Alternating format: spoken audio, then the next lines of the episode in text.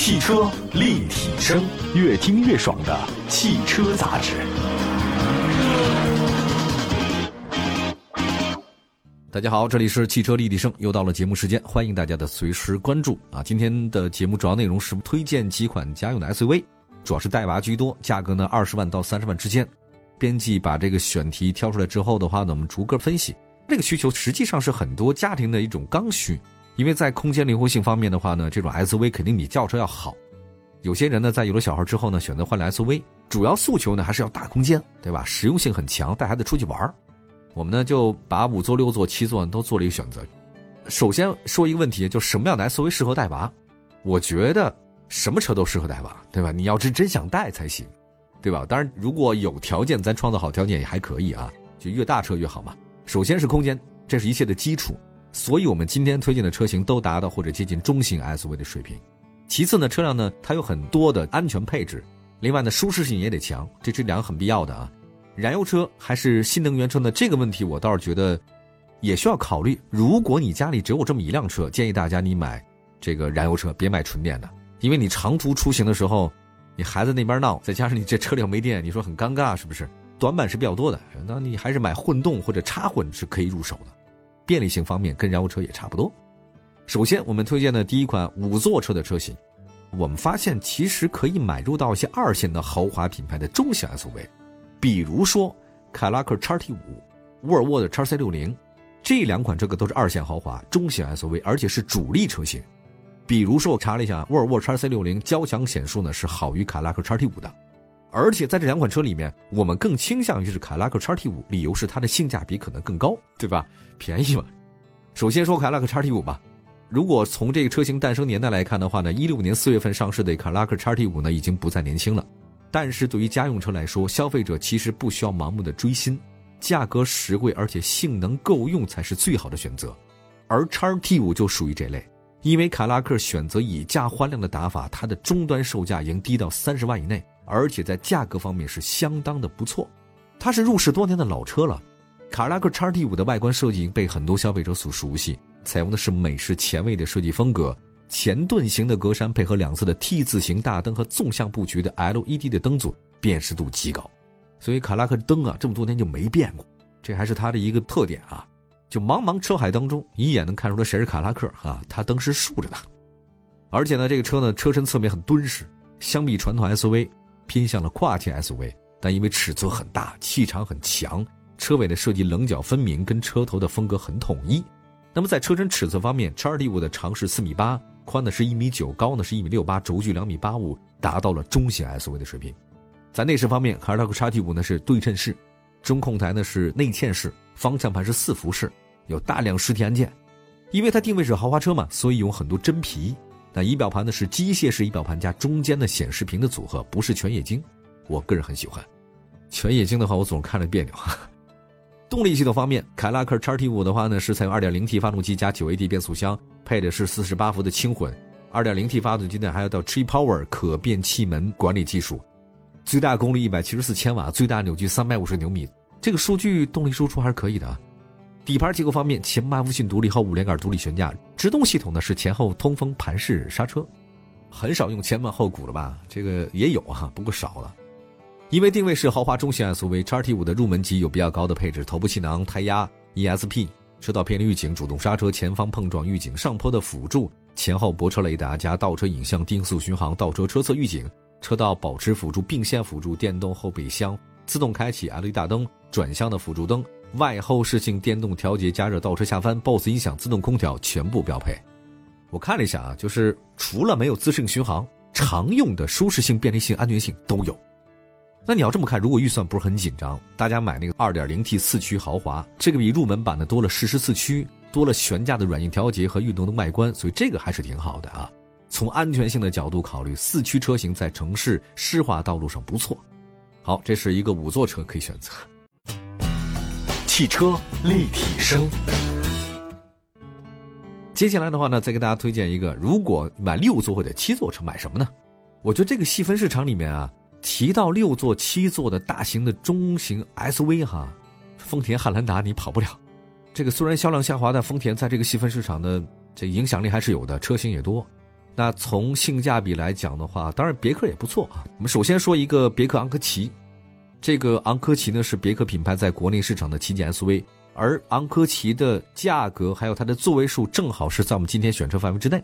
昂科旗的给人感觉这两年是稍微有点低调，但实际上这车的质量还是不错的。盾形格栅镀铬啊，而且它这个大灯呢是比较流行的分体式，标准的 SUV 给人感觉很修长。车尾造型饱满，尺寸方面，昂科旗长是四米九八，你看这个也很大，宽一米九五，高呢一米七二，轴距两米八六。内饰方面，昂科旗是标准的别克风格，中控台是内嵌的，方向盘是三幅的，中控台呢是大量的皮质包裹和软性材质。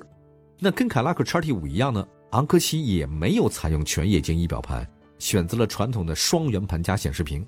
座椅布局方面，昂科旗七座的车型采用二加三加二的布局，和绝大多数同尺寸的车型一样，昂科旗的第三排可以坐下成年人，但舒适度一般。短途应急不是问题啊，但如果是长途需求，这个就别坐了。SUV 的第三排基本您都别坐，适合放东西。如果人长期坐会晕车啊。动力方面，昂科旗搭载和叉 T 五相同的 2.0T 加 9AT 加48伏的组合，同样有四驱，也可以选。油耗也可以接受范围之内吧，现在美系车的油耗也还行。底盘方面，前麦弗逊独立后五连杆独立悬架，它有五款车型。那除了顶配以外呢，另外四款车价格都可以在三十万以内，而且有打折，对吧？那现款五款车里面只有一款两驱的，我们建议大家买四驱吧。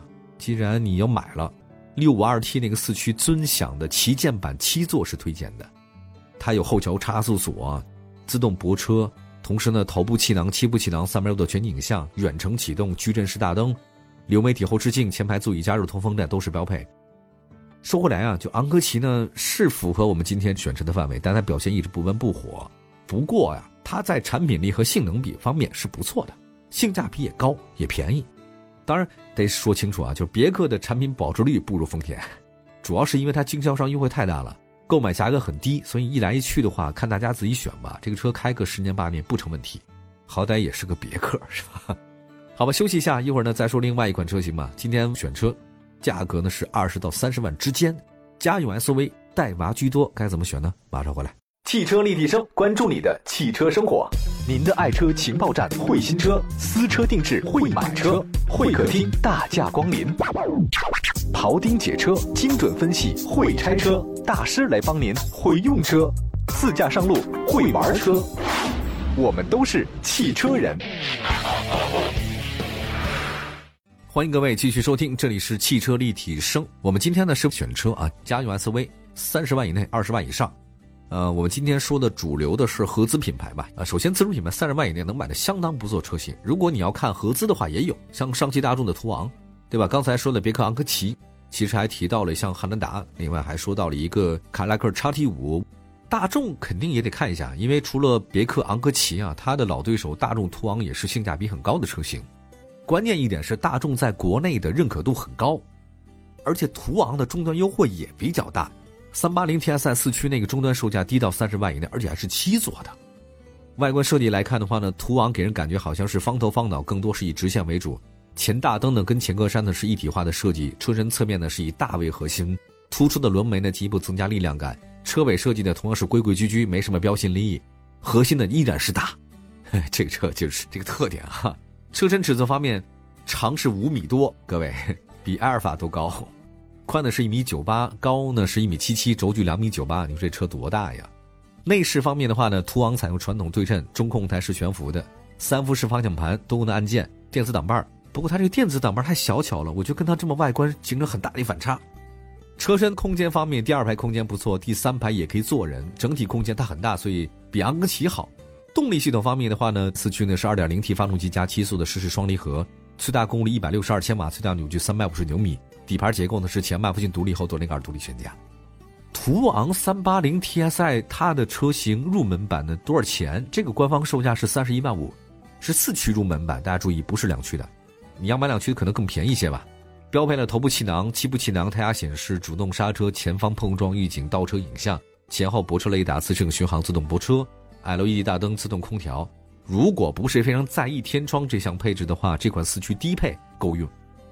有一个问题，就是这个大众 SUV 够大，也够猛，对吧？也是三排七座。唯一的一个不足之处呢，我觉得可能在于它的变速箱。当然，这个不是每个人都介意啊。有人说它双离合可能平顺性不强，说它的推背感很强，所以你说它是缺点吗？也不一定，它可能也是个优点。当然，肯定是比那种 AT 的那种自动变速箱肯定是要有些顿挫感啊，或者对舒适性带来一些影响，这是它的一个特点。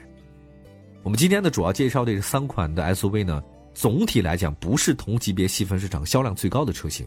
其实三十万以内，如果买国产的自主品牌的，甚至新能源的车型呢，买的相当不错。